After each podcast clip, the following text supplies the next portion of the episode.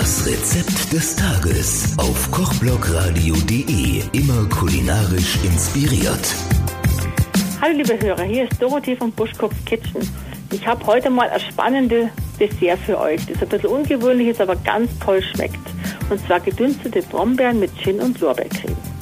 Ihr nehmt 90 Gramm Sahne und 70 Milliliter Milch und kocht es in einem kleinen Topf mit drei Lorbeerblättern kurz auf. Dann sofort vom Herd nehmen und eine kleine Schüssel an Eigelb reingeben und 15 Gramm Zucker und das ganz gründlich verrühren. Immer weiter rühren, dann einfach so einen Schuss von der heißen Milch dazu geben.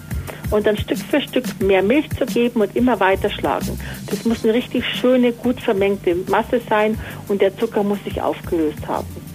Das gibt man alles zurück in den Topf und bei schwacher Hitze unter ständigem Rühren wird es weiter 10 Minuten erhitzt. Darf aber nicht kochen, da müsst ihr aufpassen. Dann dickt die Masse ein, ihr nehmt es vom Herd, lasst es abkühlen und dann habt ihr schon eine schöne Creme und die kann dann bis zum Servieren im Kühlschrank aufbewahrt werden. Danach kommen wir zu den Brombeeren. Wir nehmen 300 Gramm Brombeeren, das geht auch äh, Tiefkühlware.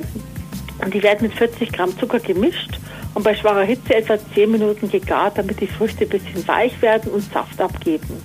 Immer ein bisschen umrühren, damit es unten am Topfboden nicht anlegt.